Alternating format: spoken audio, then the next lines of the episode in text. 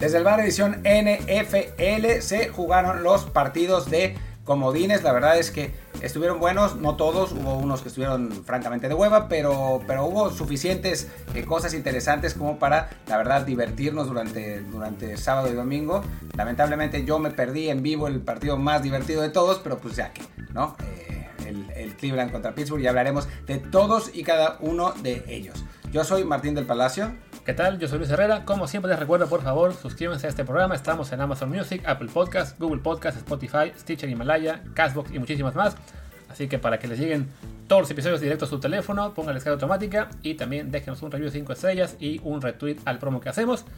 Y pues sí, tenemos estos 6 partidos en NFL, suelen ser 4 en esta ronda, pero hasta ahora que ya cambió porque tenemos un calificado más por cada conferencia, así que tuvimos por primera vez el Super Wildcard Weekend, como le llamó la NFL. Sí, que es absurdo porque no es que haya sido una cosa excepcional. Siempre va, va a ser así de ahora en adelante, pero pues le pusieron super porque los gringos le ponen super a todo. ¿no? Como O sea, Super Bowl, ¿no? O sea, sí, como- a partir, o sea, el próximo va a ser Super Wildcard Weekend 2 y así. son capaces, son Super Weekend Weekend 2, el regreso. Pero no, no, no, todo es, es- pues así son, ¿no? Y bueno, vimos toda la, la parte bombástica y espectacular también con lo de la transmisión de, de Nickelodeon, no, no sé, siempre, siempre tienen alguna, alguna cosa de estas que pues es over the top, pero los gringos son over the top y la verdad es que a veces eso lo hace divertido. Pero bueno, pues hablemos de, de los partidos y el primero es el de, el de Colts contra, contra Bills, un partido en el que eh, se esperaba que los Bills ganaran fácilmente, pero no fue así y en realidad los Colts, si hablamos de merecimiento, fueron los Colts los que merecieron el, el triunfo, pero se dispararon en el pie con errores constantes y al final de cuentas terminaron perdiendo 27 a 24. Sí, un partido en el que de hecho la, línea eran casi 7 puntos. Este, Buffalo había cerrado como el, equipo en mejor forma en la, en la, liga. Yo de hecho yo, los estaba, yo insistía en que eran el, para mí el número uno de los Power Rankings, que insisto no es por clasificación del, del récord, sino simplemente pues, en qué nivel está jugando cada uno.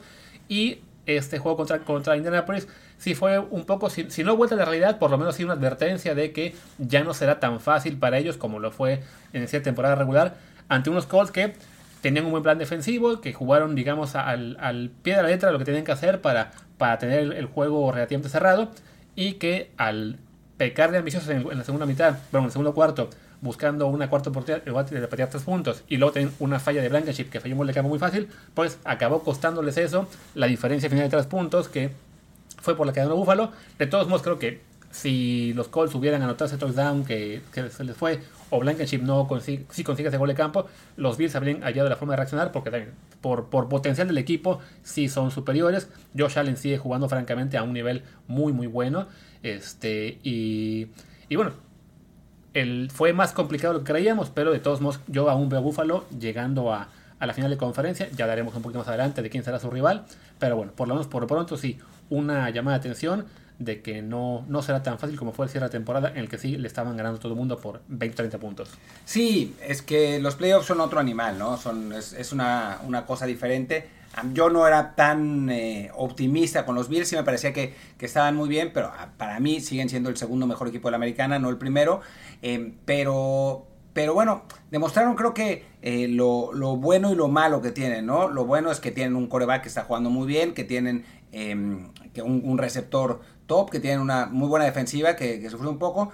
Lo malo es que no tienen juego terrestre, eh, les cuesta mucho trabajo, tienen eh, dos corredores medianitos, eh, su mejor corredor suele ser el coreback, ahora además Zach Moss se lesionó y, y bueno, los, los Colts demostraron que con un planteamiento em, disciplinado y con una buena defensa se puede limitar a Josh Allen y se puede limitar a los Bills, ¿no? Yo decía en Twitter que con un coreback más competente eh, seguramente hubieran ganado el partido y no es por tirarle a Philip Rivers, porque Philip Rivers jugó bien para sus limitaciones. El problema es que tiene esas limitaciones, ¿no? Eh, si, si hubiéramos hablado de un coreback estilo Aaron Rodgers o, bueno, Russell Wilson no como en, esta semana, sino en general, o bueno, Mahomes ni, ni hablar, incluso Brady o Breeze, pues seguramente los hubieran hecho pagar, ¿no? Pero Rivers pues jugó al máximo de lo que podía hacer y no fue suficiente. Eh, con Luis comentábamos durante el partido cómo sus pases salían como, como flotando, ¿no? O sea, no, no iban con, con potencia, sino iban así como, que ¡ah! los tiraba y pues llegaban al receptor de algún modo, pero no, no eran esos, esos balazos que, por ejemplo, Josh Allen tira casi sin, sin esforzarse, ¿no? Sí, no cumplía el trabajo, pero sí le costaba muchísimo, ¿no? Sus números de finales fueron bastante decentes, pasó las 300 yardas, tuvo dos touchdowns, no tuvo intercepciones, no tuvo capturas, Quedará la duda si Indianapolis le querrá dar un año más para que vuelva a intentar el próximo, la, próxima temporada o no. Pero bueno, llegó hasta donde tenía que llegar. Y sí, los, los Colts con una ofensiva además este, que le, quitó mucho tiempo al reloj. O sea, que, estuvo, se, mantuvo siempre eh, ahí en, el terreno. Ahí era la, ventaja que contar con Rivers. Que todos su avance eran pases cortos, carreras. Entonces acabaron teniendo, según veo, 76 jugadas en la ofensiva. Mientras que Buffalo tuvo apenas 56, de las cuales 21 fueron acarreos pero solamente 10 de los corredores. 11 fueron del coreback Josh Allen. Entonces, sí, esa falta de balanza de, de Buffalo puede ser ahí un, punto un poco débil, porque sí, cuando tienes que estar de, dependiendo tanto de los pases, en, en, algún partido lo vas a pagar, pero bueno, no fue en este. Y pues por lo pronto, bueno, Buffalo avanza y ya veremos cuando veamos el rival del domingo, pues qué, qué tal irá. Pero bueno, pasemos ya al siguiente partido, ¿no? Pasemos que fue, además decíamos que iba a ser el juego más cerrado de todos, que el que teníamos más, duda de, quién iba a ganar. Y pues al final no fue tan cerrado porque pues, los Rams le pasaron por encima básicamente a Seattle con un estupendo juego de su, defensiva. No importó que su quarterback titular tuviera un dedo roto y el suplente seleccionara las tres jugadas a la segunda serie.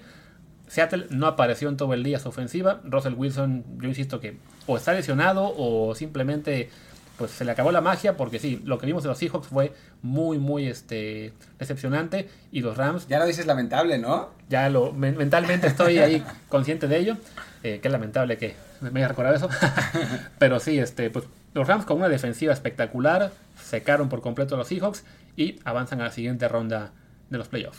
Sí, hablábamos de que era un el partido que nos parecía más parejo, pero sí resaltábamos que si los Rams iban a ganarlo era por su defensiva, ¿no? O sea, eso, eso estaba claro, porque además ya en el pasado esa defensiva ha hecho sufrir a Russell Wilson, o sea, no es, no es la primera vez, realmente Sean McVay tiene el número de Pete Carroll y de, y de Russell Wilson desde que llegó a la liga, es su sexto triunfo contra tres derrotas, eh, no, su quinto contra dos, perdón. Eh, y bueno, eso, no, no necesitaron un, buen trabajo los corebacks. Cam Akers corrió muy bien. Malcolm Brown cuando entró también corrió muy bien, que Akers se, le, se lesionó al final. Eh, los Rams mantuvieron el balón, no cometieron errores y dejaron que su defensiva fuera la que provocara los, los errores de, Seattle, ¿no? y en, el caso de los, de los Seahawks, pues sí, se, se mostró que esa defensiva todavía no está a la altura de las, de las mejores de la liga. O sea, después de haber empezado pésimo, mejoró, pero no lo suficiente. Y que el ataque de Seattle está completamente eh, determinado a lo que haga Russell Wilson, ¿no? Porque a pesar de que Chris Carson corrió para 77 yardas, lo hizo en 16 acarreos, que no es eh, tampoco eh, nada particularmente maravilloso, y nunca pudieron establecer un plan de juego, ¿no? Siempre jugaron a remolque de lo que hacían los Rams y así estaba muy complicado. Sí, que además un problema para Seattle es que es un equipo que por mucho tiempo, la temporada anterior y también esta, dependía mucho de los bombazos de Russell Wilson, ya sea a DK Metcalf o a Tyler Rocket, o incluso de repente a Moore y algún otro receptor que olvidó su nombre. Pero de unas semanas para acá se les acabó esa, esa falta del juego. Este, yo estaba escuchando un podcast hace rato en Estados Unidos de cómo hasta la semana, no sé, entre las 5 y las 7 eran básicamente la mejor ofensiva en pases de, larga distancia y de las últimas semanas para acá se desplomaron a, los últimos lugares de, la liga y cuando les quitas eso pues se quedan sin, sin muchas respuestas porque pues no, no tienen digamos esa, esa consistencia para hacer series largas de 12, 15 jugadas dependen muchísimo de, de esa jugada grande que lo rompa todo y ante una defensiva como la de los de los, eh, de los Rams que es capaz de presionar con cuatro jugadores sin tener que hacer un blitz y además tiene atrás a Jalen Ramsey que te va a sacar a un receptor, pues sí, se complicó muchísimo, ¿no? Yo, este, además, yo cometí el error de pensar que ganaba Seattle cuando me pasé las previas de los juegos te puedo hablar, insistiendo en que Rams saben cómo jugar con los Seattle. Rams saben contra Seattle, me convenció ese último partido en el que ganó Seattle y yo decía, no, pues va a ser Russell Wilson contra quién sabe qué coreback de los Rams que no tenemos muy claro, ya sea Goff lesionado o el suplente y pues no, los Rams, como dice Martín, tienen claramente tomada la medida a los, a los Seahawks, sin importar quién sea el coreback. Que también, también comentaban que eh, cuando salió la línea del, partido de las apuestas, que acabó en 13.5, le preguntaron, bueno, preguntó la persona que es el podcast, este, al, al, a alguien de Las Vegas, de los que deciden las líneas, a ver, ¿y cuánto se había movido si hubieran sabido que Goff iba o no jugar, no? Y dice, no, no se iba a mover. O sea, para, para ellos la clave con los Rams son la defensiva y un Jared Goff al 85% o Wolford al 100% les da igual.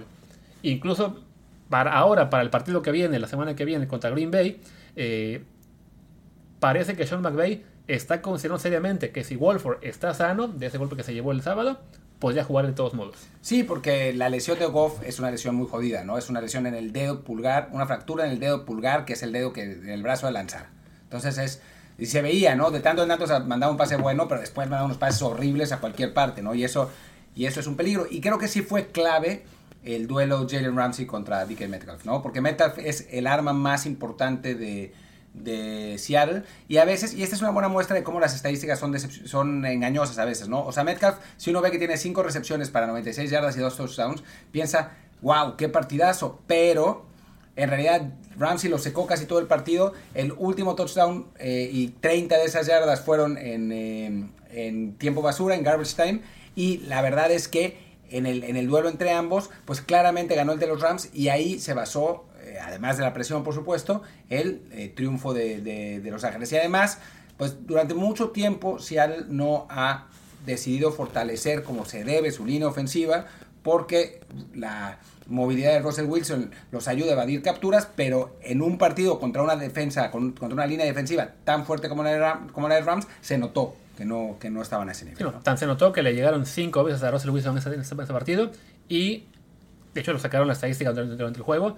Russell Wilson fue el, segundo o tercer coreback más golpeado, bueno, con más capturas en la temporada regular. Entonces, sí, si algo va a hacer Seattle este año eh, en la agencia libre o el draft, que además no tienen pick número uno del draft, porque se lo dieron a, a los días de Martín por llamar Adams, pues tiene que ser ya con urgencia pensar en la línea ofensiva, porque además Russell Wilson ya con 31, 32 años ya no se puede mover tan, eh, tan fácilmente como, como tiene 24, ¿no? bueno, pues cada año es lo mismo. Cada año decimos, ahora sí, es el momento de que los Rams eh, le pongan atención a su línea ofensiva, a los perdón, Seahawks le, le, pongan atención a su línea ofensiva y no lo hacen. Así que bueno, en fin, pasemos al siguiente partido, el de los Bucaneros de Villamelonia contra el Washington Football Team. Pues un partido en el que nos, nos falló en términos de que, bueno, pensábamos en general, no solo Martín y yo, eh, yo que mucha gente, que se podía apretar por la gran defensiva de, línea defensiva de Washington ante Tom Brady.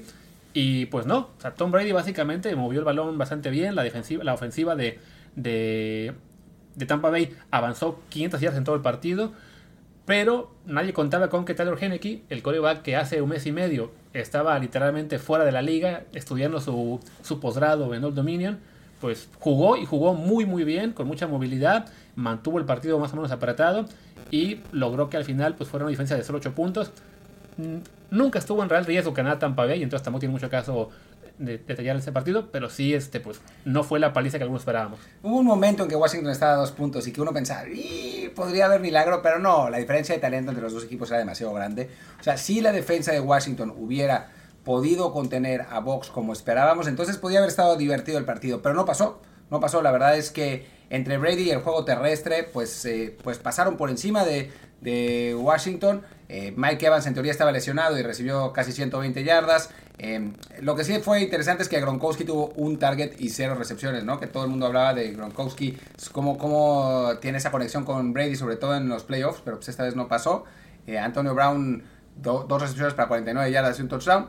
Pero sí, no, no tiene muchísima como que no nos dejó demasiadas lecciones este partido, ¿no? Van a jugar los, los Bucks contra los, contra los Saints, de los que ya hablaremos más adelante, y ese partido sí va a estar mucho más exigente para, para el equipo de Tampa Bay, pero por el momento pues no, no hay demasiado que, concluir, ¿no? No, si acaso pues el, una confirmación de que del lado ofensivo Tampa Bay sí está haciendo progresos. Eh, igual estaba yo escuchando estadísticas de cómo sí, Brady sigue lanzando eh, pases, digamos, más largos, este en las últimas semanas y está siendo efectivo, más allá de que en este partido su porcentaje de completos fuera relativamente bajo. Pero, pero sí, la ofensiva está cambiando bastante bien. Ahora tenían enfrente a una defensiva importante como la de Washington y eso no los afectó. Pero, por otro lado, queda la duda de, ok, Washington les movió mucho el balón porque Seth Heineke, un coreback desconocido básicamente, con mucha movilidad, les complicó la vida contenerlo. O ahora que se van a enfrentar a, a, a Drew Brees y New Orleans, que bueno, Drew está mucho más limitado físicamente ahora, pero pues sigue siendo Drew con Camara, con Tyson Hill, con Michael Thomas, con Emmanuel Sanders. ¿Qué va a hacer de la defensiva de Tampa Bay? ¿no? ¿Va a poder contener esa ofensiva de los Saints o va a sufrir como sufrió ahora con Washington? Porque sí, por, por, el lado ofensivo, Tampa Bay se ve tan impresionante como casi cualquiera, pero sí, su defensiva dejó muchas dudas ante un rival que además en toda temporada no movía la bola a nadie. No, aunque sí es cierto que Washington por aire no era para nada tan poderoso como por tierra, ¿no? O sea, uno, uno pensaba que, o sea, nosotros en nuestro análisis pensamos que Brady iba a sufrir porque le iban a llegar los, los dineros de Washington. Eso no pasó y como los corners no son tan buenos, entonces pues Brady destrozó a la, defensiva, a la secundaria de Washington, ¿no? En el caso de, de Nueva Orleans, bueno, pues ya, ya haremos una previa antes de, que pase, ¿no? Pero en el caso de Nueva Orleans, em, pues es, eh, tiene una secundaria muy buena. Entonces, y, un, y también presiona, en fin, va, a estar divertido, va a estar, va a estar divertido el partido, pero por lo pronto, pues buen triunfo de Tampa Bay sin, sufrir demasiado y pues a otra cosa.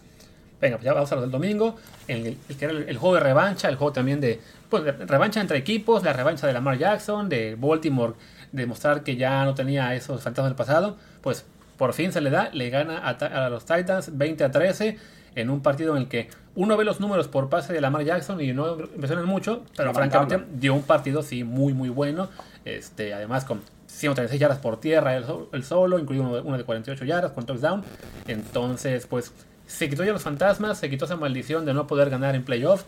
Era el tercer intento apenas, o sea, no era para, algo para alarmarse. Y lo hace ante un equipo como Tennessee que les, les tenía tomada la medida en el último año, pero en esta ocasión fue Baltimore justo el que, el que contuvo, bien a, Tennessee. No dejaron que Derrick Henry se moviera para nada. Su promedio de yardas por, por acarreo fue de apenas poquito más de dos. Tannehill tampoco pudo mover mucho la, la, bola. Y más allá del primer cuarto en el que parecía que que Tennessee podía volver a sorprender. Después ya todo el partido fue Baltimore y ahí sí se, se está mostrando como un rival realmente a, temer. Sigue en ese grupo de 4 o 5 candidatos al título. Aunque ahora sí le tocará enfrentar a Buffalo, otro de ese grupo también, de equipos que cualquiera que gane el Super Bowl no nos sorprendería, ¿no?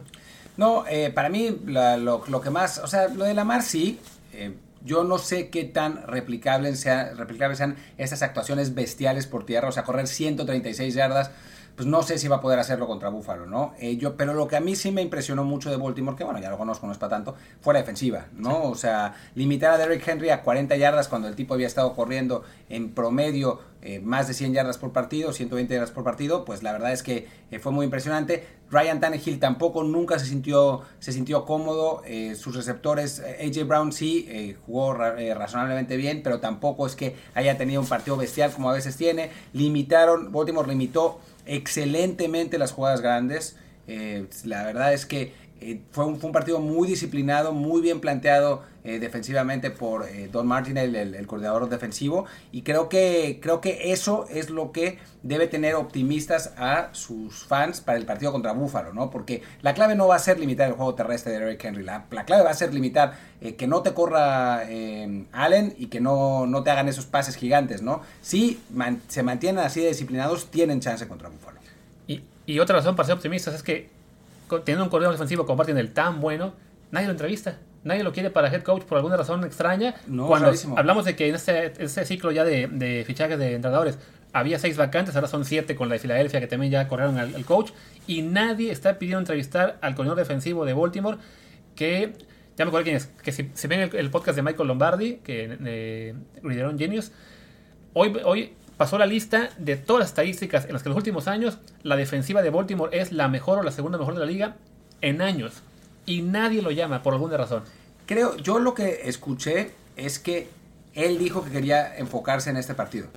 O sea, que, él pidió que no, lo, que no lo entrevistaran para enfocarse en ese partido. Pero, pues, o sea, entre hoy y mañana tienen que salir eh, posibles entrevistas, porque no, se puede, no puede durar más tiempo así la cosa, ¿no? O sea, si no, pues ya todos los otros equipos, los equipos van a tener eh, head coach para el momento, pero sí, la verdad es que Martinelli es un gran, gran, gran eh, coordinador defensivo y lo demostró y contra Buffalo va a tener un plan, un plan igualmente bueno y pues el partido se va a poner realmente bien. Yo ese es el juego al que más ganas le tengo de toda la pues, de, de, todo lo que viene en la, en la, ronda divisional. Sí, sin duda. Y también, este, cuando ves en el tema de los coaches, que hay entrevistas hasta para Jason Garrett, dices, ¿cómo es posible que Martin no sea candidato de los que suenan más en realidad para la liga, no? Increíble.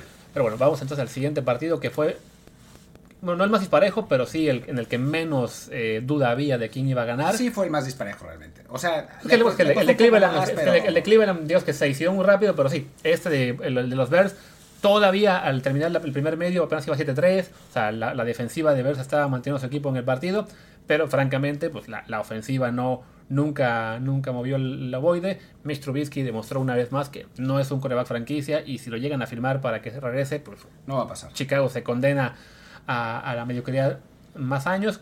Pero igual es que el problema es que están condenados a la mediocridad en general, ¿no? O sea, pues ¿cómo, ¿cómo, van a ser, no? O sea, no, de los, de los corebacks que están en la agencia libre, ninguno es realmente top, ¿no? O sea, de los que se pueden conseguir por trade, ninguno es así como tan, o sea, pueden ir por Stafford, pero Detroit, jajaja, se les va a reír en la cara, nunca les va a dar a Stafford. Eh, intentar Matt Ryan, pero pues el salario es una, es una bestialidad, ayer lo estábamos viendo. Hay opciones como Darnold, que pues, güey, es, una, una, versión con un poco más de potencial que Trubisky, pero pues tampoco es que, que de gran cosa. Está complicada la situación y porque llegaron a playoffs, van a elegir en el lugar 21 y entonces no les va a caer, no les va a caer ninguno de los quarterbacks. entonces, el, 19, 19, Sí, el 19. qué bueno, complicado. Recordemos que cuando Kansas City eligió a Mahomes, tenían el pick 27. Claro, hicieron, y, un hicieron un trade-up hasta el 10. Entonces, no es imposible, ¿no? Si Chicago tiene, identifica a un quarterback, no Justin Fields o, o Zach Wilson. sino que piensan que a lo mejor ya sea este Trey Lance o Mac, uh, Jones, y olvido otro nombre que no me acuerdo es, que es el de Kyle Trask. Si, si Chicago pensara que alguno de los corebacks que puede caer al pick 9 o 10 le puede ser el, el coreback franquicia para el futuro, armas para dar el salto las tiene. Claro, recordemos que ese año en el que Kansas City dio el salto para tomar a Mahomes fue el año en que Chicago dio un salto del 3 al 2 para tomar a Trubisky. Entonces, pues no se puede uno fiar mucho de esta franquicia. Pero bueno, simplemente este partido ya decir que New Orleans bastante bien a la defensiva, contra una ofensiva muy, muy pobre. A la ofensiva, pues deja un poco que desear que tardaran tanto en resolver el partido, pero, bueno, Chicago, bueno, sigue siendo el equipo más completo de la liga en términos de roster. Y creo que la única duda es hasta dónde le va a dar a Drew Brees. Porque sí. o sea, su veteranía. Ahí sí, comparando con los veteranos, vimos ayer a Berger, que ya está prácticamente acabado, o sea, pudo haber sido su último partido, ahora hablamos de él. Philip Rivers, que le cuesta muchísimo eh, y podría volver, pero no es ninguna garantía. Tom Brady, que creo que sí, para su edad está jugando a un nivel muy, alto todavía. Drew Brees estaría más en el grupo con Philip Rivers, ¿no? Que le cuesta, que se esfuerza, en su caso por lesiones, pero no sabes si te va a dar cada partido el nivel que ocupas de él, ¿no? O sea, está jugando a un nivel bueno esta temporada, pero no te da la certeza que te puede dar un partidazo como si te puede dar un Brady, un, evidente, y, ni se diga Mahomes, este, Rogers y demás, ¿no? Sí, pero la diferencia creo que entre Breeze y, Rivers, bueno, hay dos diferencias. Uno, que Breeze siempre fue mejor. Sí. O sea, siempre. Y después, Breeze es un quarterback mucho más inteligente. ¿Te acuerdas el touchdown que hizo en esa, en esa jugada con la Tavius Murray? Que, sí. O sea, se cae la Tavius Murray y ambos se dan cuenta inmediato que, ok, se cayó pero quedó libre. Latavius se para de inmediato y le hace la seña de aquí estoy. Y Breeze es consciente de que, ok, aunque se cayó frente a mí, sé que se está deteniendo y consigue el touchdown que fue que el, el, primero o el segundo. El segundo, el, 14-3. Sí, y Breeze iba corriendo hacia atrás con un defensivo al frente, no, era, un pase bien complicado, ¿no? Y son esas cosas que Breeze todavía te da, ¿no? Que, que, no ha perdido, que también lo tiene Brady, ¿no? O sea, Brady está jugando mejor, pero mucho de eso también es su inteligencia, ¿no? Su capacidad de ver, eh, de, diseccionar las coberturas, su capacidad de, de, ver cómo, cómo está rompiendo la jugada para mandarle a la, al receptor. Eh, libre, al, mejor, a la mejor opción. Entonces, eh, pues sí, es la ventaja de tener a estos corebacks que fueron élite y que son veteranos, pero todavía siguen siendo muy buenos. Y bueno, recordemos que Saints las dos veces que enfrentó a, Tampa les puso feroces putizas. O sea, no, no, no estuvo ni siquiera en duda los, el, resultado de los partidos, ¿no? Y estabas poniendo a Harris, que era que se convirtió en mi receptor favorito de siempre. Sí, no, porque ahí también es una muestra de lo que es ser un roster tan completo que a lo mejor en un día en el que Camara volvía de tener, que, tener COVID, Michael Thomas volvía de una lesión, pues es un roster tan vasto de New Orleans que el jugador que destacó más eh, por momentos fue Deonta Harris, un jugador apenas de segundo año, que el año pasado fue Pro Bowler por, por ser regresador de patadas, pero que poco a poco se está incorporando también más a la ofensiva. Bueno, es la clase de armas que tiene a su disposición, en este caso los, Saints, como también las tienen evidentes equipos como Tampa Bay, como Kansas City, como, Kansas City, como Buffalo. Ahí es la, por ejemplo, la desventaja que tiene Green Bay, que no tiene más que a Davante Adams y Davante Adams y más de Davante Adams por aire. Pero bueno, un roster muy completo y que sí partirá como favorito en la, en la última, bueno, en la ronda que sigue, la adicional. Y pues bueno, hablemos ya del último partido, que fue ese partido en el que cierta persona de este podcast, y no fui yo, se la pasó diciendo, no, no tienen chance, no tienen chance, y pues... Yo lo único que recuerdo, lo único que recuerdo es que dije, este partido va a ser una paliza. Y lo fue. O sea, tuve razón.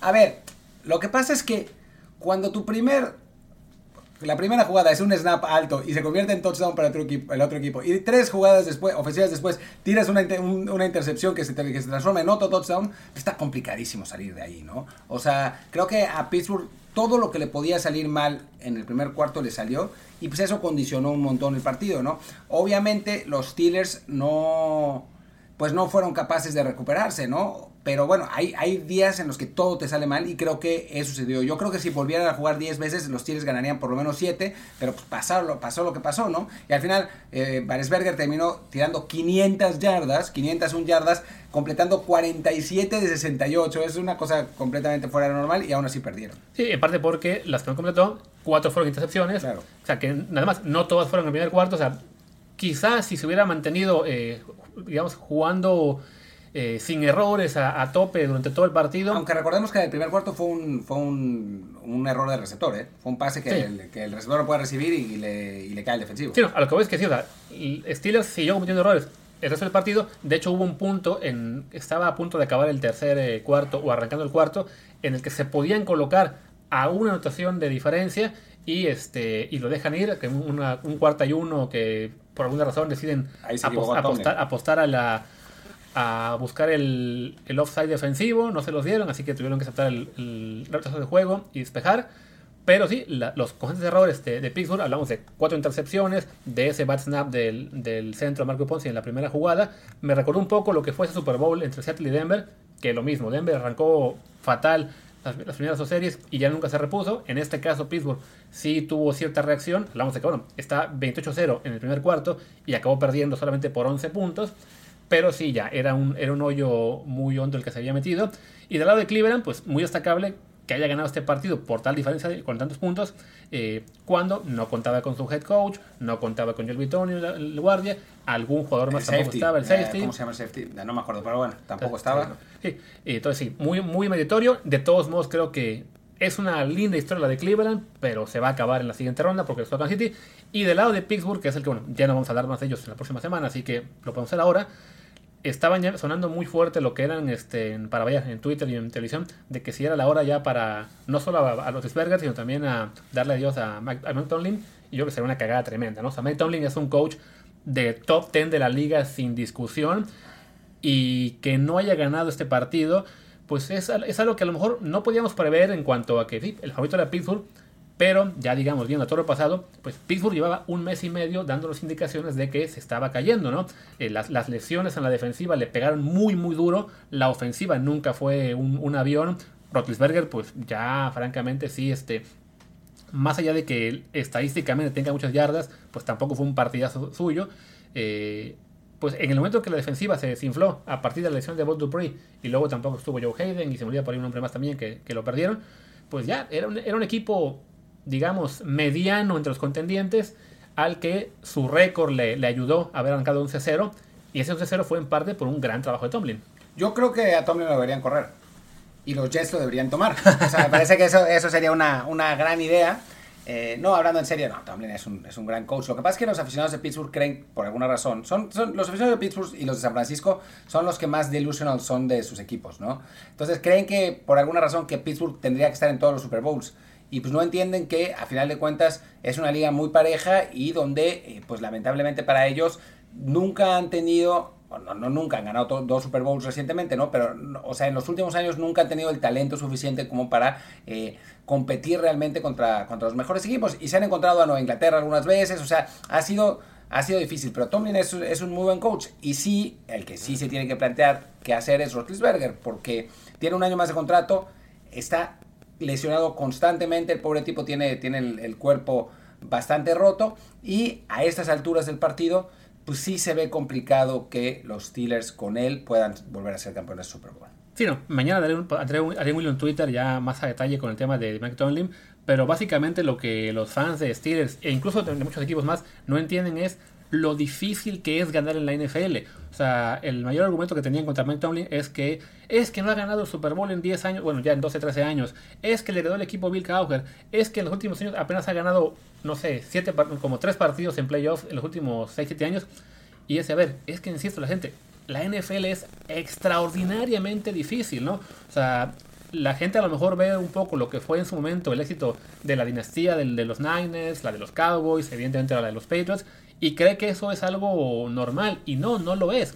O sea, en general, si se pone una vez las estadísticas de los coaches en general, Mike Tomlin tiene el mejor porcentaje de victorias en temporada regular después de Belichick y no, no he cotejado exactamente, pero debe estar dando tiros con, Carroll y con, y, con, y con Andy Reid, ¿no? Nada más. Incluso con playoffs, muy pocos coaches van a encontrar que tengan más éxito. O sea, fuera de literalmente Belichick, Carroll y Andy Reid, es muy probable que Mike Tomlin sea el cuarto más exitoso actualmente, porque además hablamos de un tipo que lleva 14 años en la liga y no ha tenido una sola temporada perdedora. Que insisto, es muy muy complicado porque la liga está diseñada para que entre agencia libre, tope salarial y las colegial, los equipos buenos tengan su ciclo de 3-4 años y se caigan, los malos también puedan subir vía el draft. Entonces, que, que Pittsburgh nunca se haya caído de ese, de ese nivel de tener marcas ganadoras es muy destacable. Sobre todo que, bueno, ya con un coreback como Berger, que entre lesiones, que si bien era muy bueno o es muy bueno, nunca fue top 5 de la liga, pues, pero pese a ello, tienes el top salarial muy, su, su muy alto, o tienes también que lidiar con Antonio Brown y LeBron Bell y todos sus egos. O sea, el trabajo que ha hecho Tomlin es realmente destacar, ¿no? Sí, quizá le ha costado volver al, Super Bowl, bueno, no, ha regresado, pero pues como dijo Martín, Te, toca hacer una conferencia que entrada, tu división está Baltimore, que es un rival durísimo, quizá ahí sí, la, la, rivalidad más dura de toda la liga en términos divisionales. Una conferencia en la que están los Patriots de Belichick y Brady, los equipos de Peyton Manning y ahora el de Mahomes. O sea, es muy, muy difícil. Sí, yo sé que quisieran un Super Bowl más para su, su ego, pero el trabajo que ha hecho Tomlin ha sido muy bueno y querer correrlo solamente porque no ha dado un paso más adelante en los últimos años, simplemente les advertiría que, bueno, así pensaban a niveles más abajo equipos como Detroit cuando corrieron a Jim Schwartz o Cincinnati cuando corrió a Marvin Lewis y se desplomaron brutalmente. Yo hasta diría los Jets cuando corrieron a Rex Ryan. Sí, O sea, Sí, es, es, así, o sea, uno no sabe lo que, lo que tiene hasta que lo pierde y pues la verdad es que en la NFL, que es una liga donde hay pocos coaches realmente eh, muy buenos, ¿no? O sea, a veces aparecen con los, los Sean McVay del mundo, o los Kyle Shanahan, o... Y ojo, Sean McVay lleva cuatro años, habrá que ver si al décimo o duodécimo eh, va mejor. Y Kyle Shanahan, que es adorado por todo el mundo, por ser un genio ofensivo, ha dirigido igual cuatro temporadas, entonces Madrid lleva cinco, y de las cuatro tiene una ganadora. Todas las demás por lesiones y por lo que sea, pero solamente una con marca ganadora, lo cual, de nuevo, es un, un ejemplo de qué tan bueno es Tomlin que pese a lesiones y todo lo que te puede ocurrir, mantiene Steels compitiendo. Sí, es verdad. Y creo que con eso podemos cerrar, ya. Cerremos, ya. Suficiente, eh, que todavía falta editar esto y va a tardar horas. Ah, no, ya es más sencillo que estamos acá en Barcelona. Pero bueno, regresaremos mañana con lo que será ya el resumen de la Liga MX, el arranque y con, con Luis Friedman. Por lo pronto, yo soy Luis Herrera, mi Twitter es arroba luisrha. Mi, yo soy Martín del Palacio y mi Twitter es arroba martindelp y el de el podcast es desde el bar pod, desde el bar POD. Gracias y hasta mañana. Chao, chao.